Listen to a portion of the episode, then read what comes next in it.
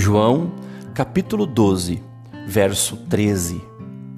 Pegaram ramos de palmeiras e saíram ao seu encontro, gritando: Rosana, bendito é o que vem em nome do Senhor. Bendito é o Rei de Israel. Bendito. Este é um dos adjetivos utilizados na definição de Jesus. Reconhecemos que ele é o Filho de Deus, o Todo-Poderoso, enviado para curar nossas feridas e enfermidades, para aliviar nossa carga e nos dar esperança de uma vida melhor. Assim era também com os cidadãos de Jerusalém. Ao perceberem a entrada de Jesus em sua cidade, ainda que em cima de um jumentinho, começaram a gritar: Bendito, bendito é o que vem em nome do Senhor.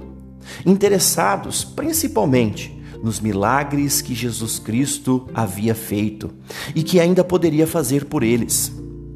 Uma festa pública que parecia indicar que aquele povo o havia reconhecido como o Messias, o Filho de Deus, perdoador de pecados, que veio para salvar o mundo da condenação do pecado. Poucos dias depois, já haviam se esquecido de tudo isso.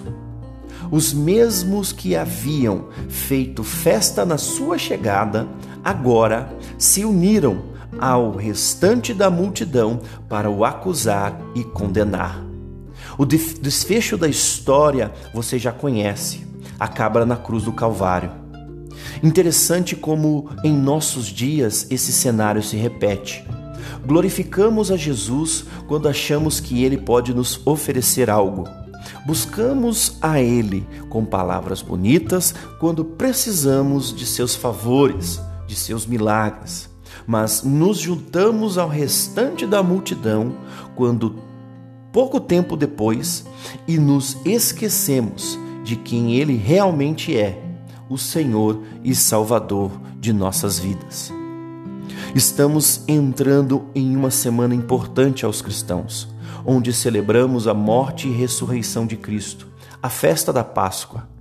Neste período, precisamos definir o que realmente Jesus Cristo é em nossa vida, sobre qual é o real motivo de nossa celebração a Ele.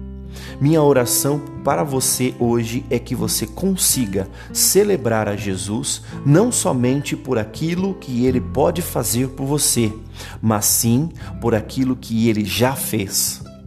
Para você possa entronizá-lo como Rei e Senhor de sua vida, o Filho do Deus vivo que, além de todos os milagres e maravilhas que ele pode realizar, ele é o nosso Senhor.